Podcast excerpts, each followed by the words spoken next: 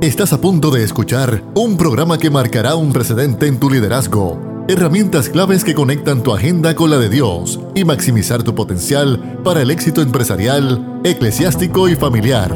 Esto es acción. Esto es crecimiento. Esto es Liderazgo Extremo con Emanuel Figueroa.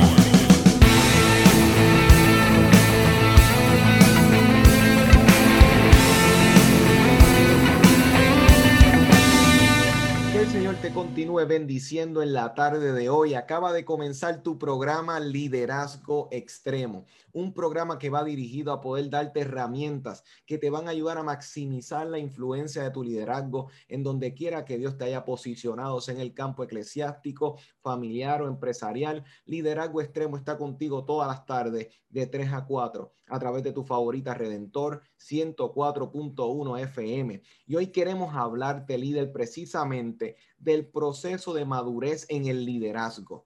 Cuán necesario, cuán importante es que podamos ser líderes efectivos, competentes en donde quiera que estemos, pero esto requiere unos procesos, unas etapas, que en eso queremos profundizar en la tarde de hoy. Y queremos recordarte que mientras estamos en vivo, ahora mismo en la red y en la radio, Estamos a través de la página de Redentor 104.1 FM, de la misma forma en todas las plataformas de YouTube, Spotify, Facebook, de liderazgo extremo. Así que puedes comentar, puedes reaccionar y ser parte de esta conversación que vamos a tener en la tarde de hoy. Y como tú sabes, tu amigo Manuel Figueroa. Y hoy vamos a estar precisamente profundizando este tema. Y tengo la honra de tener en la tarde de hoy a un hombre que lleva 30 años de vida ministerial, que ha impactado la vida de personas de manera continua en el ministerio,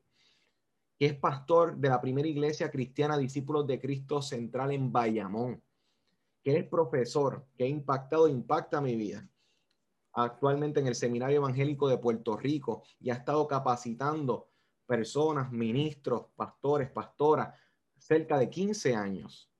Y ha sido recurso invitado en la radio y también tanto secular como en, aspecto religioso.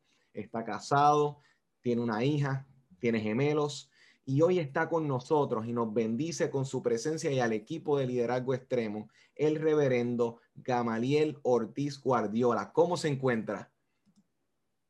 Saludos para, para ti, pastor querido, y saludos para toda la gente que nos escucha. Una, enorme bendición para mi vida poder compartir con, con todos y con todas este, este espacio. Un privilegio, Luis.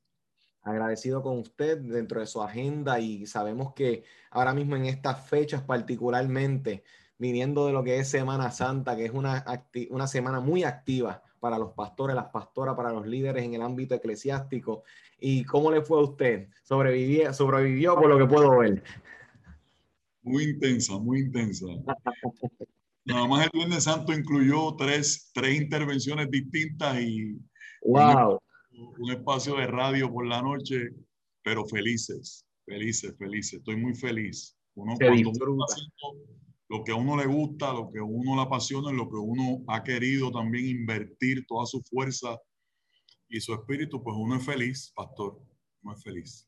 Concuerdo con usted completamente. Cuando nos apasiona lo que hacemos, realmente lo damos todo. Así que agradecido con usted precisamente. Y pastor, hoy vamos a estar hablando precisamente sobre lo que es el proceso de madurez en el liderazgo. Pastor, cuando estaba preparándome para esta conversación, eh, fui a la, una de las fuentes, como que, lo que es la Real Academia Española. Entonces, lo que es la madurez la definen como el periodo de la vida en que se ha alcanzado la plenitud vital y aún no se ha llegado a la vejez, como una de las definiciones. Por otra parte, hablaban de la madurez como ese buen juicio o prudencia, eh, sensatez. Y entonces tenemos este aura o, esta, o todas estas posibles definiciones alrededor de esta palabra, que es la madurez. En su experiencia, pastor, cuando hablamos de madurez, ¿cómo usted la ve? ¿Cómo usted la define? En términos generales, eh, Pastor, me parece que es el proceso que se va dando a través del cual logramos integrar lo que vamos aprendiendo y lo que vamos viviendo a nuestra cotidianidad. Ok, interesante. Porque tú puedes, te pueden pasar por el frente toneladas de conocimiento y de experiencias, pero si tú no, si uno no hace el ejercicio de ver cuál es el puente de esas experiencias con la vida de uno, con los eventos concretos, cotidianos de la vida de uno, pues de, poco sirve que te pase por el frente mucho conocimiento o muchas experiencias si no las integras a esa cotidianidad. A mí me parece interesante decir también, Emanuel, que esto de la madurez es un, es un término que tiene sus bemoles también, tiene sus matices, porque tú y yo nos podemos encontrar, bueno, vamos a hablar de nosotros mismos para no hablar de nadie. Yo puedo haber hecho ese ejercicio que acabo de decir, integrando experiencias, lo aprendido, lo vivido a mi cotidianidad para que me sirva para ser una persona más útil, para ser una persona más equilibrada, para ser una persona más balanceada. Pero hay un elemento ahí un poco fluido, pastor, porque también tenemos que considerar el hecho de que podemos mostrar madurez en ciertas áreas de la vida, pero hay otras áreas de la vida que no han corrido la misma suerte. Muy cierto. O en la que no hemos logrado el mismo nivel de crecimiento o de equilibrio, de balance, de sabiduría, de discernimiento. Así que cuando hablamos de este asunto de la, de la madurez, eh, pastor, a mí viene a mi mente aquel, aquel verso bíblico de los muchos textos iluminadores que el apóstol Pablo nos regaló. Y es aquello cuando él plantea que en algún momento yo voy a ser, yo voy a ser alcanzado, yo voy a ser asido. Yo voy a ser a mí me van a, a, mí me van a agarrar, ¿verdad? Me van a decir para aquello para lo cual fui asido. Y en ese texto, ese texto es el que culmina diciendo, no pretendo haberlo alcanzado, todo. ya, sino que precisamente mirando lo que soy, mirando lo que me, me propongo a continuar un movimiento que me permita seguir creciendo. Eh, es es uno de esos, eh, es una de esas frases de Pablo, eh, pastor, que a mí me parece que, que cualquiera, que la, cualquiera que la utilice, religioso o no religioso, le va a ir bien, porque es un consejo de salud emocional y mental que para empezar nos recuerda, pastor, que ni tú ni yo, ni nadie lo que nos esté escuchando, si tiene la debida lectura de sí mismo y de su realidad, no somos productos terminados.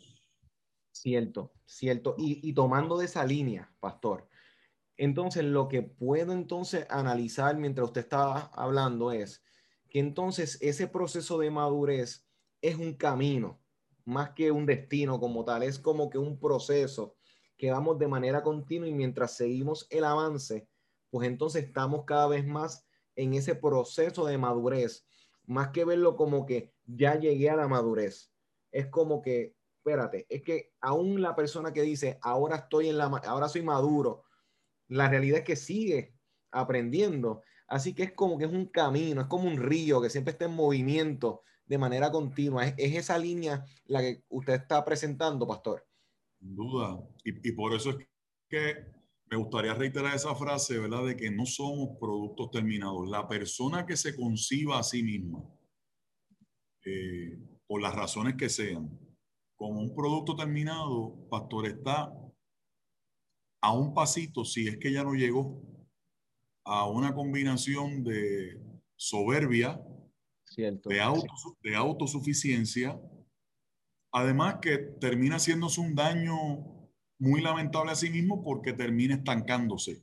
La persona que está dispuesta a crecer la persona que está dispuesta a seguir descubriendo, a entender, pastor, que la vida es un continuo movimiento y aplicado a nuestra fe cristiana, más todavía. Que la vida misma, la vida de la fe, la vida en cualquier espacio de la vida, en cualquier escenario de la vida, la vida es un movimiento. Eh, así que si entendemos y comprendemos que obviamente vamos alcanzando unos grados de, de, templanza, ¿no? De, de, de, sabiduría, de entendimiento más amplio de las cosas, pero al mismo tiempo también somos conscientes que todavía nos queda camino, que siempre hay un trecho que recorrer, que siempre hay un movimiento que dar. Fíjate que nosotros acabamos, pastor, para cerrar el comentario, de celebrar lo que se llama, y la, gente habla, felices Pascuas. Hmm. Feliz Pascua, para hablar del domingo de resurrección, ¿no? Fíjate que la, la, palabra Pascua, que es la gran celebración que aquellos cientos de miles de peregrinos de, las, de Palestina y de las distintas regiones del Imperio Romano iban a celebrar a Jerusalén y que tanto inquietaba esa celebración a las autoridades romanas, fíjate que lo que esa palabra, pastor, quiere decir es paso. Esa palabra tanto eh, en, su, en su raíz etimológica, tanto del latín eh, como del griego, eh, como del mismo hebreo, lo que significa es paso. Así que la vida entendida, fíjate que aún eso como una clave, la vida entendida como el paso, ¿no? El y a lo que me refiero es al movimiento, lo que no está estancado, lo que no se entumece y por, y por no estancarse, continúa en un fluir y ese movimiento es lo que te permite eh, crecer Exacto. y descubrir. Fíjate, pastor, pues entonces lo primero que los líderes deben tomar entonces cuando estamos hablando de un proceso de madurez es que más que verlo como un lugar, un destino, es un andar continuo, es un avance, es continuamente el movimiento, que entonces los líderes deben em, empezar a, a, medir y decir, ¿dónde yo estaba ayer? ¿Dónde estoy hoy? O sea, ayer yo estaba en este lugar, me paré en esta forma de pensar, en el día de hoy sigo estando en la misma, cambiaron algunas cosas, sufrieron cambios, ¿por qué? O sea, es continuamente andar evaluándose cómo yo pensaba, cómo yo respondía, cómo yo tomaba las decisiones. Así que es un marco muy interesante, pastor, el que nos estás presentando, porque entonces tenemos que entonces tomar ese pensamiento de Pablo y decir, me voy a extender, voy a echar hacia adelante, no que pretendo ya haberlo alcanzado, no es una fórmula de paso uno, paso dos, paso tres, sino que esto es algo dinámico que se está dando con un sinnúmero de cosas. Me llamó mucho la atención dentro de todo lo que ha dicho, cuando usted mencionaba y tocaba este punto y le daba lenguaje a esta idea que siempre la tenemos presente, que no nos para de sorprender, y es el asunto de cómo podemos ser maduros en una área, pero no serla en otras áreas. Y fíjate, el pastor Justin Knowles, que es eh, un pastor en California, eh, California Estados Unidos, él hablaba unos puntos eh, que, que, eran unas preguntas y unos puntos para analizar y reflexionar más bien. El asunto de cómo está el, el por ciento o la, o la perspectiva de madurez en mi vida. Y él decía que un líder debe hacerse la pregunta si, por ejemplo, él cree que su idea siempre es la correcta. Entonces, algo que tal vez para ir dándole un poco más de contexto a medida que vamos entrando y profundizando, yo tengo que entonces hacerme la pregunta si, ok, yo tengo mi marco de referencia, mi experiencia, mi educación, todo eso empieza a crear en el hombre y la mujer líder este marco en el ministerio. Esto fue la tradición de donde vengo, esto es la forma en cómo me enseñaron que eran las cosas. Pero entonces, ¿cuán abierto o, eh, o dispuesto dispuesta está la persona de recibir nueva información? Yo creo que eso es crucial porque en el momento en que fosilizamos nuestro aprendizaje y decimos, hasta aquí quedó, esto es o sea, lo que es y, no hay nada más. Utilizando el ejemplo de Pablo, antes de su conversión, él venía con un marco de referencia de educación. Él venía precisamente de pasar por las manos de, como usted, igual Gamaliel, había pasado por los procesos de educación, había pasado por eh, los procesos como tal de, la ciudadanía que tenía, sus beneficios. Él ya tenía una cosmovisión formada y cuando se encuentra con la experiencia que tiene con el Cristo vivo, resucitado, pues ¿qué sucede?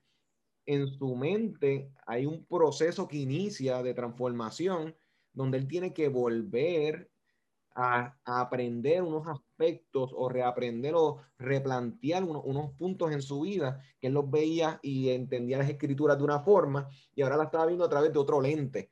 Entonces, esa apertura creo que es importante para los líderes, pastor, porque en el momento en que nos trancamos en eso, pues como que ahí precisamente los ministerios peligran, nuestras organizaciones, si el líder está en una empresa y no está expuesto, no está abierto a nuevas ideas, nuevas estrategias.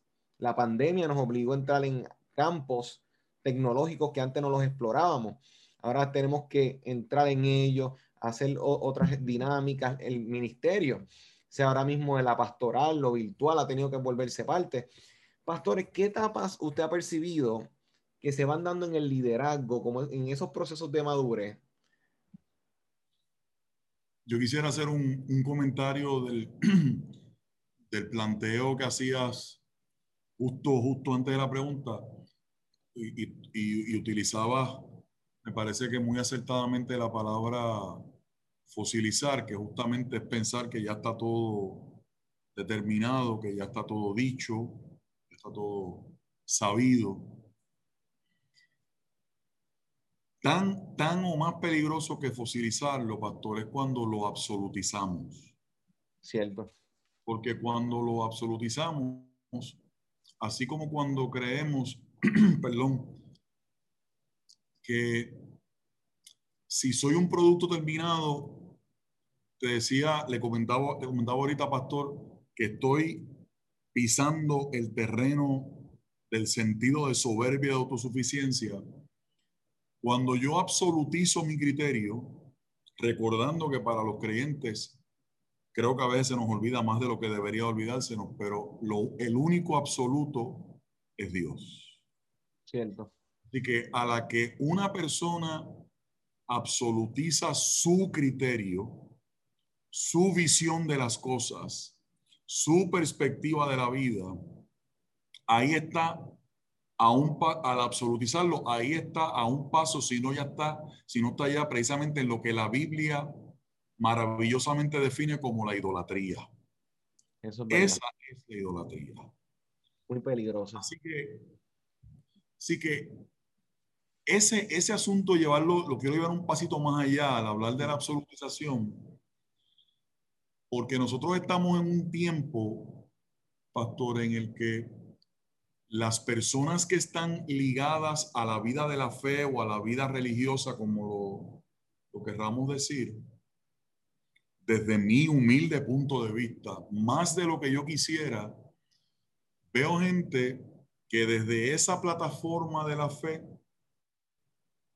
absolutiza sus convicciones y al absolutizar sus convicciones las termina convirtiendo en dogmas de muerte ¿eh? en, dogmas esclavizantes para otros y para otras, con el problema y el peligro, pastor, de que a esas visiones nuestras decimos que esa es la voluntad de Dios o esa es la palabra de Dios o ese es el designio de Dios porque está así o está asado, porque está escrito así, porque está escrito asado.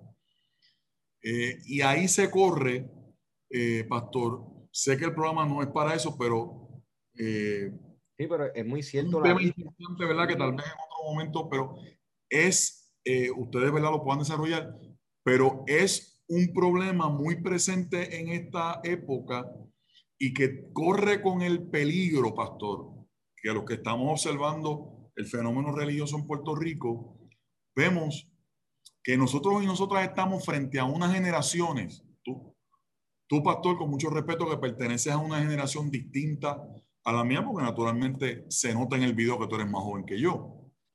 Eh, pero fíjate cómo nosotros estamos frente a unas generaciones que ese asunto de tragarse acríticamente lo que alguien dice, porque lo dice desde esta plataforma o desde aquel referente o desde aquel escenario eh, mis hermanos y mis hermanas, eso, si su fecha de vencimiento no pasó ya, eso está bien cerca de seguir siendo un elemento de norma en nuestra sociedad. Y si nosotros y nosotras, pastor, lo que hacemos es condenar o demonizar o enjuiciar a aquellos y aquellas que no están dispuestos y dispuestas a asimilar de esa manera a crítica lo que se les dice, sin darle, sin recibir el espacio eh, que ellos mismos están reclamando para desde sus propias perspectivas construir también su visión de la vida, eh, le hacemos un horrorosamente flaco servicio al Evangelio y al testimonio público de la iglesia. Y lo digo obviamente. Es, real, pastor desde el amor que siento por la iglesia, porque sigo creyendo que la iglesia es un instrumento que puede ser muy iluminador y muy pertinente, pero si no hace esas lecturas creyendo que ya tenemos todo digerido, no corremos con ese, con ese periodo. No alargo más ese comentario, ¿verdad? Para no... No, pero voy a, voy a agarrar la ola ahora para seguir también driviando, pastor, porque es que pero no te contesté lo de las etapas, esa, la cogemos sí, eso vamos ahora, eso vamos ahora, pero es, es, cierto porque parte de la madurez, como estábamos hablando hace un momento, es que hay que aprender a, escuchar la voz de las personas que nos rodean y balancear, procesarlo, o sea, nos trancamos, ¿no? Porque esto fue lo que me dijo X o Y persona de autoridad eso va a ser la norma. Siempre tenemos que evaluar cada cosa, porque incluso en una organización, pastor, en una organización van a llegar empleados, personas que están a tu cargo, que te van a llegar con unas preocupaciones, unas observaciones, y uno tiene que ser, mira, humilde y decir, mira, ¿sabes qué? En esto tienes razón, en esto podemos trabajar lo mejor. Hay veces que la sugerencia, pues no es apropiada para ese momento, pero uno dice, le habla, mira, ¿sabes qué? Esto es muy bueno, en esto no se puede aplicar, pero la madurez implica a que uno reconoce que uno no tiene todas las respuestas, uno no tiene la última palabra. Como usted bien decía, el absoluto y lo único absoluto ahí es Dios aquí en todo esto, pero uno debe estar abierto a la posibilidad de aprender continuamente. Y, hace poco, pastor, en una de las clases, se hablaba precisamente sobre el aspecto de Moisés cuando llega a su vida, este, que viene precisamente en medio de un proceso eh, mientras él está liberando eh, o llevando, dirigiendo al pueblo más bien, donde su suegro se le acerca eh, y le dice, mira, ¿sabes qué? La forma en cómo estás llevando y estás organizando todo esto, puedes hacerlo de otra forma o te vas a gastar, te vas a morir aquí, o sea, sea parafraseando. Entonces, nosotros tenemos que hacernos la pregunta si vamos a tomar una postura, tal vez yo pensando en un Moisés que se hubiese trancado y hubiese dicho, oye, pero es que yo he tenido encuentros con Dios, yo he tenido estas experiencias con Dios.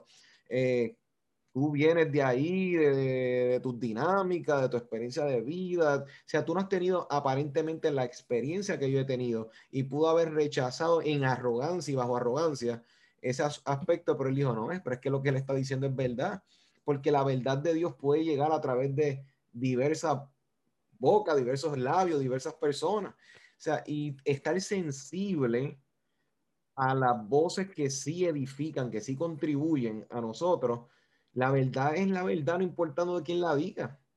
Entonces, creo que entonces la madurez nos puede ir en ese, o sea, podemos ir madurando en progreso a medida que adoptamos esa postura de, qué Dios me puede estar queriendo comunicar en mi entorno, en estas personas, en mi familia. Hay personas que se trancan y no escuchan a su esposa o viceversa, o sea, a sus hijos, cuando la sabiduría puede estar ahí en medio de nosotros, pastor. Y entonces, y entonces en la línea, sí. No, que, te iba a decir que fíjate que en ese, cuando hablas de ese, de ese, de ese ejemplo de, de Moisés con, con Jetro, fíjate que antes de Jetro tan siquiera ocurrírsele abrir la boca para decir algo, Eh, así de memoria tocando ahora, en ese texto de Éxodo, fíjate que lo primero que Jetro hace es sentarse a observar la dinámica de lo que está ocurriendo y de cómo es que Moisés está funcionando con lo que creía hasta ese momento que era un deber, una tarea que solamente la, la podía llevar a cabo él. Así que, un poco rescatando, pastor, la forma en que hiciste la pregunta hace unos minutos acerca de las etapas de la madurez, propongo la, observas, el, la observación como una disciplina que sea parte intencional e integral de nuestros procesos precisamente de, de leer, de leer la realidad. Cierto. De comprender la realidad. De ver cuáles son las dinámicas que se dan en esa realidad sobre la que eventualmente pretendemos dar una palabra que resulte edificante, iluminadora, nutridora, saludable, buena. Así que, un poco agarrando el ejemplo que tú das, fijémonos en el asunto de la observación. Fíjate, eh, en el caso de la pastoral, ¿verdad? Que es lo que yo, que es lo que yo he vivido con, con tratando, ¿verdad? de apasionadamente de entregarme a ella por estos, por estos 30 años. La observación y la paciencia en la observación es lo que permite que uno en muchas más ocasiones de las que yo podría acordarme incluso ahora, es lo que le permite a uno, pastor, no llegar a conclusiones de manera intempestiva de manera desaforada, desubicada, eh, apresurada. Porque si yo no me tomo el tiempo de entender el contexto en el que estoy, la gente con la que estoy, los procesos relacionales entre la gente, eh, los hilos y las historias de esas relaciones, que van mucho más allá de mí, mucho antes que mí. La, y hablo de la gente, pastor, porque con la gente es que se establece, con la gente es que se establece la cultura organizacional, la cultura de un lugar. Sí. Así que si no hay ese elemento de la observación como una, eh, como una disciplina, y yo te voy a, y yo te voy a añadir un segundo elemento, pastor. Y es que en ese proceso de observación, eh, siempre la gente dice, pero están hablando de liderazgo. Fíjate cómo, pues sí, siempre, esto yo creo que siempre es vital. Ese ejercicio de mirar a los demás, a la que uno descubra algo o, o crea identificar algo que parece como que desentonar, para no ser más específico y más crudo, ¿verdad? Que parezca como estar fuera de la sintonía, que uno haga como, mm, este, algo pasó aquí. Sí. La compasión. La compasión. Si alguien me pregunta, ¿y por qué la compasión? Bueno, para empezar, en el caso mío, mi anhelo es que el último de mis respiros en esta vida me encuentre a mí siguiendo a Jesús de Nazaret. Ese es mi anhelo.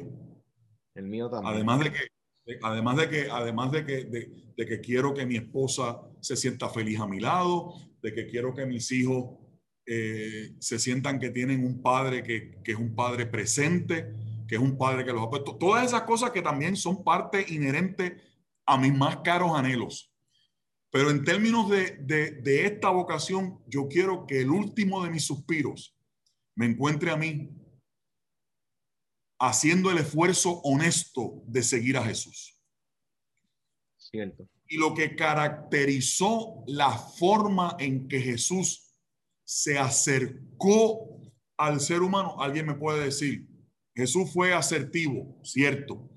Alguien me puede decir, Jesús fue eh, sabio, cierto. Alguien me puede, me, pueden mencionar muchas, muchas cualidades y virtudes, pero lo que definió la mirada de Jesús y el acercamiento de Jesús en todos los encuentros que yo leo en este libro que tengo aquí, en esos, en esos cuatro evangelios, lo que definió categóricamente la manera de Jesús relacionarse y acercarse, lo que, lo que dictaminó, lo que fue la huella digital de Jesús en su acercamiento con la gente fue la compasión.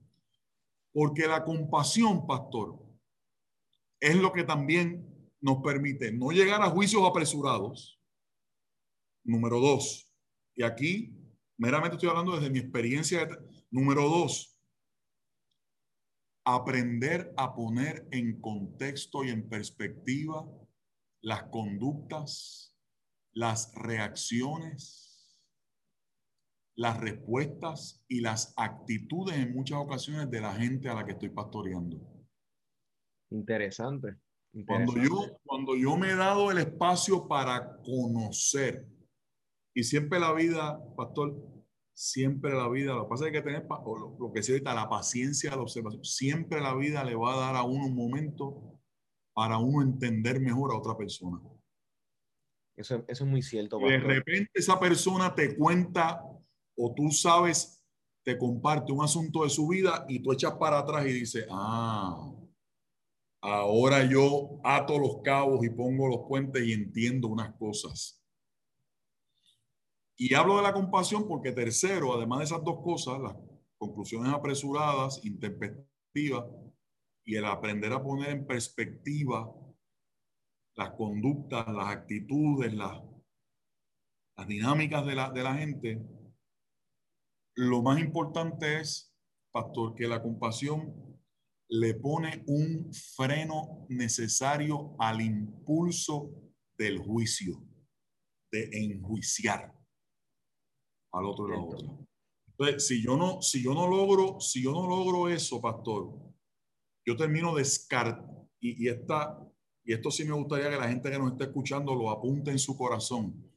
Cuando no hay ese elemento de la compasión, siento la tentación inmediata de descartar al otro o a la otra. Y me pierdo, y me pierdo las posibilidades de que esa persona pueda crecer y descubrir que sí tiene un lugar y que sí tiene capacidad para hacer unas aportaciones. Y yo me privo, yo me privo de lo que esa persona puede aportar a mi vida. Y puedo asegurarte que en 30 años eso me ha pasado muchas veces. Y por eso me he ganado la bendición de ver esas aportaciones que ese tipo de personas han hecho a mi vida, pero la observación como disciplina, la paciencia en ese proceso de observar y la compasión. Y esos elementos, pastor, son cruciales porque uno como líder, estábamos hablando ahorita de no entrar en ese momento de cerrarnos a estar abierto a aprender, en este caso particularmente, el tratar de entender para ser compasivo. Hay un filósofo de Nietzsche, él decía, mira, el que más entiende, más perdona, más ama, o sea, eh, arrancando uno de sus libros, y aunque fue muy crítico con nosotros los cristianos, pero ese punto fue cierto. Cuando entendemos o nos damos la tarea de tratar de ser empáticos, podemos realmente llegar a, mira, validemos o no validemos, oye, déjame ser compasivo porque mira su experiencia, mira el trasfondo.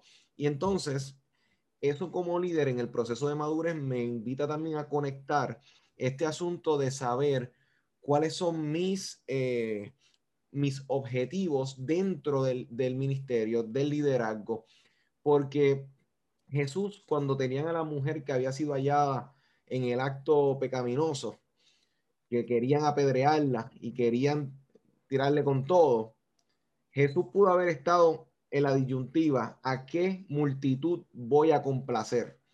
Voy a complacer a aquellas personas que están diciéndome, vamos, vamos, demuestra tu consagración a la ley, vamos, este, muestra eh, que tú de verdad no vacilas con lo malo. Por otra parte, tienes a una sola mujer ahí que no está hablando en todo esto porque no la dejan ni hablar. Nadie. Entonces, Jesús pudo haber tenido la tentación de decir, ¿de qué lado me voy? A? Entonces, la madurez, que obviamente desde el aspecto humano de Jesús, Jesús estaba definido y clarito hacia dónde iba. Y que le dijo, que el que esté libre de pecado, que tiene la primera piedra y que hizo todo el mundo, bueno, todo el mundo hemos pecado de algo, no se fueron.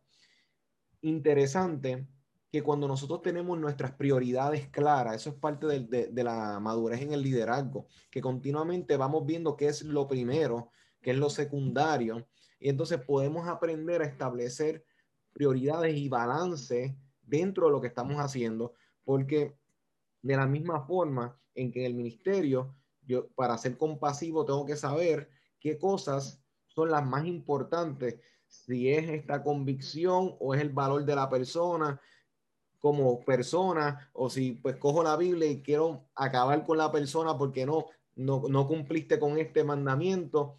Por otra parte, tomo el lado de Jesús de ser compasivo y llevarlo en amor al, a su madurez. Pero eso implica madurez de uno como líder, poder ayudar a esta persona. Igual en la familia, el poder saber qué es lo pronto, diferenciarlo de lo inmediato, de lo que necesita en este momento, atención a lo que puede esperar, porque mira, hay un, esto, esto, el poder saber una cosa de la otra, la, la madurez me ayuda a poder establecer en categorías qué cosas son más importantes de las que no son. Pastor, usted en su experiencia ha podido ver que precisamente en el proceso del ministerio, del desarrollo, a medida que usted ha ido ampliando su marco de referencia a través de los años, ha podido identificar que la madurez está atada en esa línea, como que poder identificar prioridades dentro de, lo que es el ministerio y las labores. Entra, entra en juego, recogiendo lo que, algo de lo que estaba diciendo, Pastor, ahí es que entra en juego el discernimiento. Cierto. Porque fíjate bien que el discernimiento no es otra cosa que la capacidad para distinguir, para diferenciar, eh, identificar, ¿no? Si tú, si, si, uno, si uno toma como ejemplo, por ejemplo, si uno toma por ejemplo, como ejemplo lo que planteaba ahorita del caso de la mujer, fíjate cómo la sensibilidad de Jesús muy temprano en, su ministerio, Jesús se percata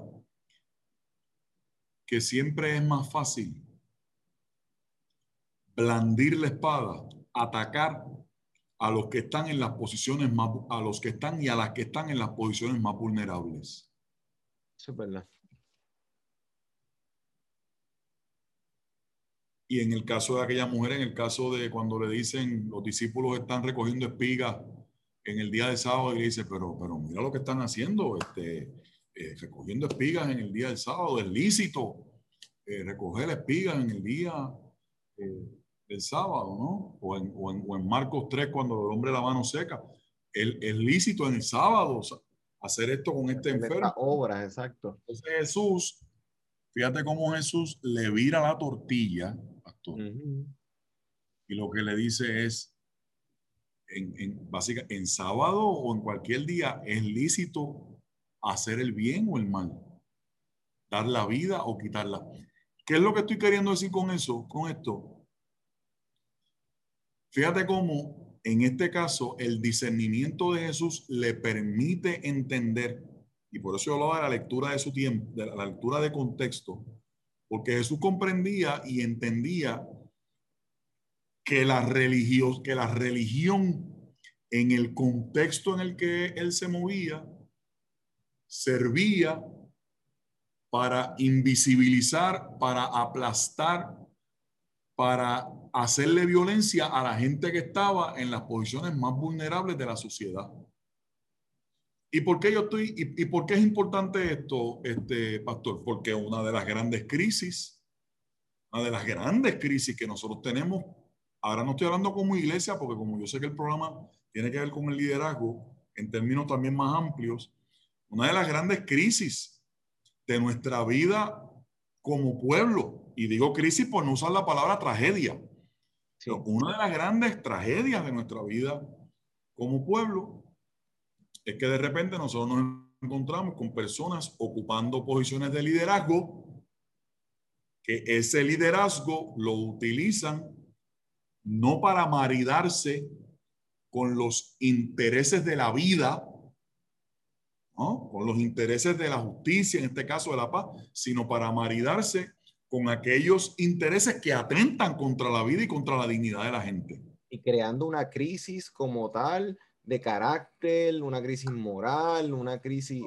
e, ética. Un país, un país sin brújula ética. Pero no, es desde abajo, es empezando por los que se suponen que están, por lo, lo, que la Biblia hubiera llamado los pastores de Israel, que no es otra cosa que el liderato político y religioso de su tiempo, ¿verdad? Sí, porque estaban juntas, andaban claro. Y fíjate cómo tiene que ver, porque si, si queremos, como yo sé que es la, la intención de una, lo, que, lo que he conocido para bien de tu persona, pastor, fíjate cómo, si nosotros nos dedicamos aquí a dar unas definiciones en frío de lo que es el liderazgo y no hacemos el puente con nuestro momento, pues mi participación se puede quedar, la gente le puede gustar, pero puede ser un poco símbolo que retiñe y metal que resuena, ¿verdad? Es como nosotros vemos la utilización de las capacidades que tenemos para influenciar el medio en el que estamos. Exacto. Para hacer ese tipo de lectura responsable que le permita, en este caso a la iglesia, porque es lo que yo amo, le permita a la iglesia, hablando del liderazgo, mire, liderazgo tiene que ver con la capacidad, pastor, de ser pertinente. Eso es así.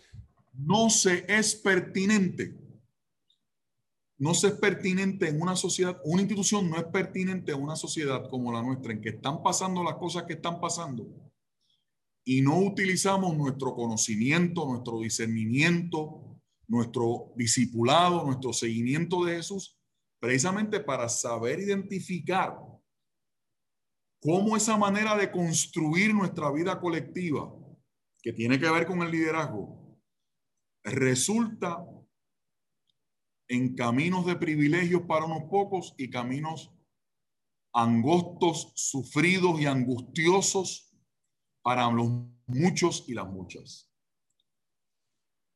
¿Por qué entonces eso es importante, pastor? Porque, porque precisamente las etapas, hablando de las etapas de liderazgo, la, etapa más, la etapa más alta, si lo queremos decir así, de, ese liderato tiene que ver con la capacidad que nosotros y nosotras desarrollemos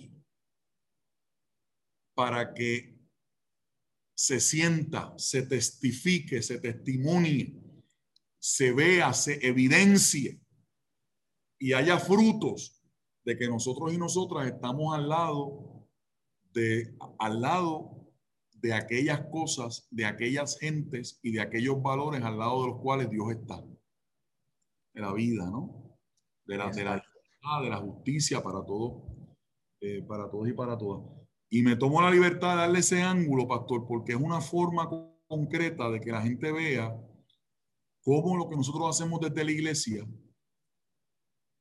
tiene que, tiene que mirar y tiene que tener, perdonando la redundancia, debe tener como un foco la manera y la forma en que ese testimonio de la iglesia se proyecta también hacia la, no hacia el interior, como lo hemos hablado también en el programa, sino hacia la vida pública del país. No con dogmas que esclavizan, sino con palabras que den vida y que afirmen el lugar que Dios le ha querido dar a cada, a cada ser humano. Así que líderes, yo creo que estamos recibiendo unos puntos muy interesantes de parte del pastor Gamaliel, que nos está invitando a que nosotros podamos evaluar lo que es importante, porque si la madurez dentro de los puntos que hemos tocado en la tarde de hoy incluyen el asunto de entender que la madurez es un proceso continuo, que estamos hablando que ahora mismo en la madurez debemos tener presente el asunto de nuestras prioridades, de saber qué es lo importante en lo que estamos haciendo, en lo que estamos proyectando, en lo que estamos haciendo precisamente. El poder tener la apertura a escuchar, a aprender, a entrar en diálogo con nuestras realidades para precisamente poder buscar las mejores soluciones. Y nosotros como líderes nos desconectamos de las personas que se supone que estemos atendiendo, nos desconectamos de las problemáticas de nuestro momento, de los lugares donde tú estás. Entonces estamos liderando, pero entonces vamos a estar liderando como aquellos pastores que decía el profeta que Dios quería establecer, o nos posicionamos como faraones que vamos a venir a oprimir y vamos a estar entonces utilizando nuestras eh, posiciones para validar procesos de dolor, de sufrimiento, de muerte no estamos llamados para eso, líderes. Debemos ser más, eh, más intencionados en lo que estamos haciendo y entender que nuestras palabras están construyendo realidades a lo que nos estamos acomodando y alineando.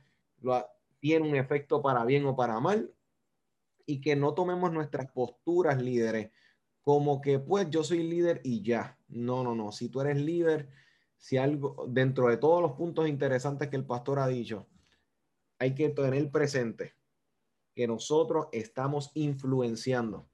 Entonces, si nosotros estamos influenciando en la posición en donde estamos, yo no puedo tomar mis palabras como líder livianamente.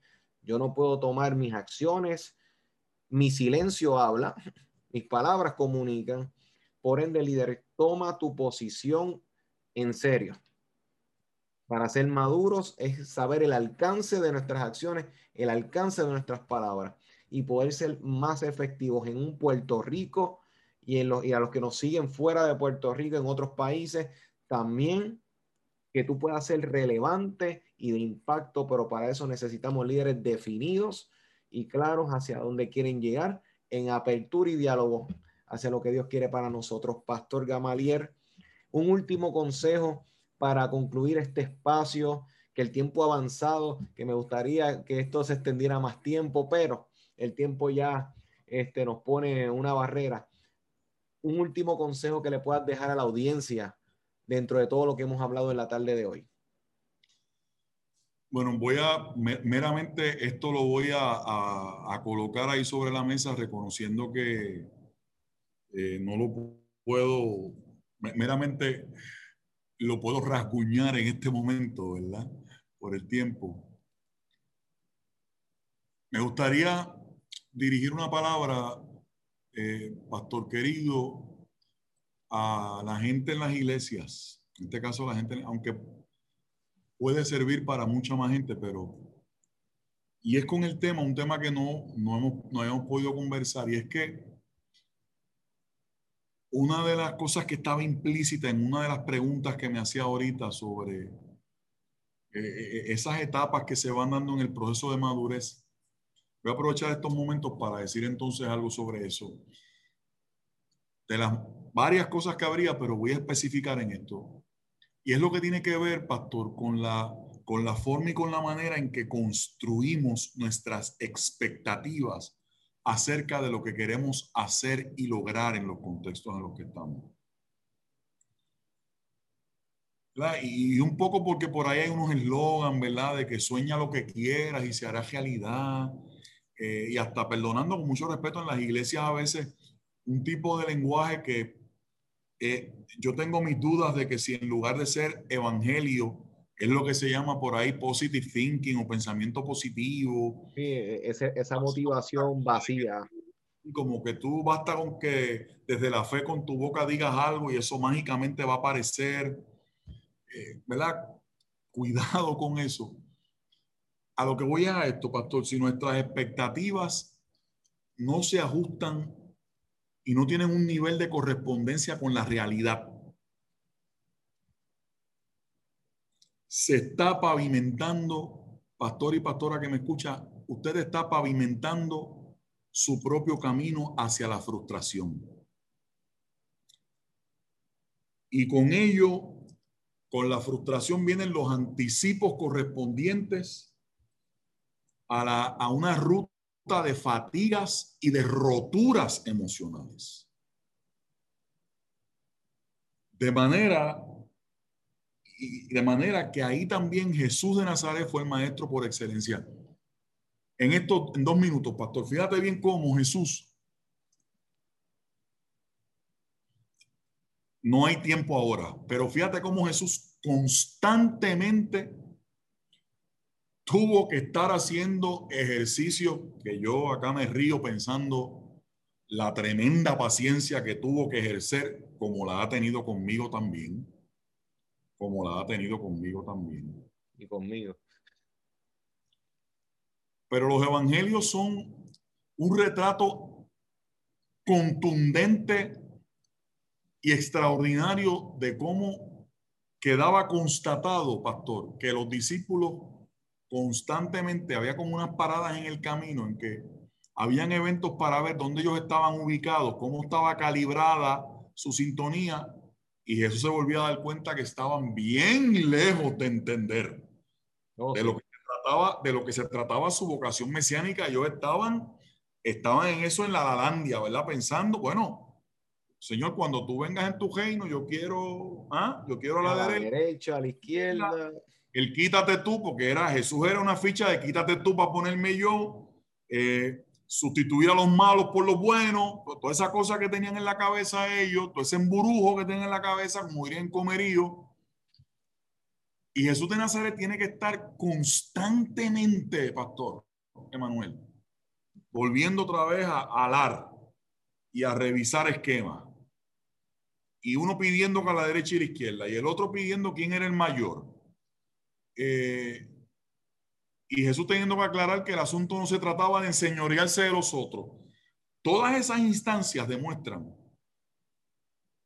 que el esfuerzo que Jesús había puesto, y este es el punto, parecía no corresponder el esfuerzo que Jesús había invertido en aquel círculo íntimo con el grado de comprensión que ellos iban logrando de lo que se trataba. Exacto. No había correspondencia, pastor. No había correspondencia entre una cosa y la otra. ¿Qué pudo haber hecho, qué pudo haber hecho Jesús? Bueno, pues quitarse, frustrarse y decir, mira, con, con esta gente yo no voy a bregar más porque esto es una pérdida de esfuerzo y de tiempo. Vuelvo a lo de la compasión, ¿verdad? Aquí entra. Pero vuelvo también a que Jesús sabía que le iba a tomar un proceso mucho más largo. El que ellos, el que él lograra, que ellos y ellas pudiesen comprender de lo que se trataba. Dicho sea de paso, tomó no solamente la muerte, ni tan siquiera la resurrección, sino el que Jesús se fuera, la cuestión de la ascensión, que desapareciera. Oigan esto, para que no siguieran tomando a Jesús, no se me escandalice nadie, pero para que no siguiesen tomando al, Jesús físico no lo siguiesen tomando como una muletilla de la cual depender. Y Jesús se va y el mensaje de la ascensión es, yo les voy a dejar el Espíritu, sí, pero el mensaje es, ahora le toca a ustedes asumir el lugar que ustedes tienen que asumir. Ahora, ahora es el turno para ejercer la fe de ustedes si la, vuelvo y repito, si las, si las expectativas en el caso de Jesús no estaban ajustadas a la realidad, Jesús se hubiese frustrado y se hubiese quitado, pero sabía con quiénes estaba bregando. Y ese ajuste con la realidad le permitió a él saber que eso iba a tomar un tiempo y que ese proceso, ese proceso incluso no lo iba a culminar el pastor. Muchas cosas a las que le hemos dedicado tiempo, nosotros no somos los que vamos a ver los frutos. Hay cosas que, exacto, son otros que van a comer los frutos de lo que nosotros estamos sembrando. No. Eso, eso puede ser que en algún momento en el camino esa semilla finalmente caiga a la tierra y entonces pueda, pueda germinar. Y me encanta Jesús, ¿verdad? Porque tuvo, tuvo tan claro ese asunto en, la perspectiva en la que se relacionó en este caso con el, con el cuerpo de sus discípulos y de sus discípulas. Eso para dejarlo ahí nada más como una provocación para que sigan pensando.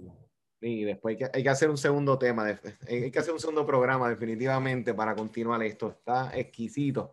Ahora, pastor, gracias, gracias por poder haber tomado parte junto con nosotros aquí en Liderazgo Extremo para hablarle a los líderes precisamente sobre el liderazgo, sobre cómo pueden en este aspecto madurar, medir, evaluar, ir estando en una dirección correcta, porque parte de la madurez implica caminar y avanzar, pero hacia la dirección correcta, la apropiada. Así que agradecido, pastor.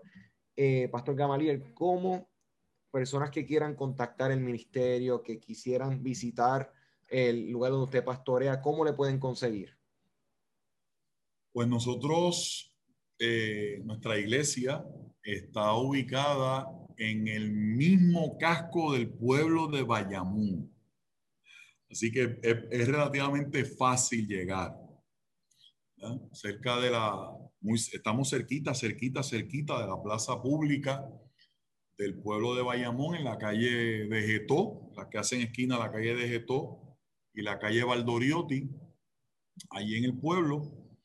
Eh, en este momento, pastor, por la situación en la que estamos, pues nuestros servicios presenciales son los domingos en la mañana, a las 10 y 30 de la mañana, ¿verdad? Con una lista de gente, porque queremos, hemos sido y queremos seguir siendo bien responsables eh, con el proceso, ¿no? De, de, la gente estar en la iglesia. Eh, en, la, en el caso de las redes sociales, la central discípulos, usted hace ahí también su, ¿verdad? Su, su ¿cómo se llama eso? Su friend request. Exacto. Tú, sabes que yo no soy, tú sabes que yo no soy muy, muy ducho en eso. Pero por ahí me va bien, va bien. Esta conexión obviamente fue gracias a ti, pastor. no, bueno, se eh, la, la, la, central discípulos también hay algunas cápsulas mías en un y programa también de la iglesia en, una, en un canal de YouTube que se llama En el Camino. Excelente. En el Camino. Eh, y estamos también, ¿verdad? Allí durante la semana eh, recibiendo llamadas y la gente, ¿no? Que va en el funcionamiento de nuestra, de nuestra oficina, pero estamos los domingos a las 10 y 30 de la mañana, los lunes en la noche, hay un, un encuentro bíblico unido, una especie de estudio bíblico clase bíblica no es lo mismo, ¿verdad? Porque no está la gente eh, a las 7 de la noche y los martes hacemos un, hago un espacio de oración en vivo con un compañero pastor que es mi hermano, eh, reverendo Carlos Negrón. Y hacemos un live de oración para recibir peticiones y orar. Así que estamos como todo el mundo, pastor, ¿verdad? Moviéndonos para tratar dentro de esta realidad, dentro de esta realidad, ¿ves? La realidad, eh, construir caminos y pasos eh, no para llorar, no para llorar lo que la realidad nos impide hacer, sino para discernir y descubrir de qué maneras podemos seguir resultando de bendición para otra, para otra gente. Y así ha estado ocurriendo. Amén. Así que excelente. Gracias ya. Personas que deseen entrar en contacto con el ministerio del pastor, Ahí tienen la información para que puedan recibir oración, para que puedan recibir palabra, puedan escuchar lo que el, Espíritu de Dios le pone en su corazón continuamente para predicar, para traer exhortación y aliento de parte de Dios y dirección para las personas que le escuchan. Así que muchas eh, gracias y muchas bendiciones para usted, para su familia. Así que más que bendecidos. Y líderes, nos vemos el próximo sábado a través de este tu programa Liderazgo Extremo, todos los sábados de 3 a 4, a través de tu favorita Redentor 104.1 FM. Te recordamos que este programa va a estar disponible en todas las plataformas, en YouTube, Facebook, Spotify, en todos. El mismo nombre, Liderazgo Extremo y a través de la página de Redentor. Así que nos vemos el próximo sábado. Esto es Liderazgo Extremo. Este fue tu programa, Liderazgo Extremo. Recuerda sintonizarnos todos los sábados de 3 a 4 de la tarde y síguenos en nuestras redes por Liderazgo Extremo.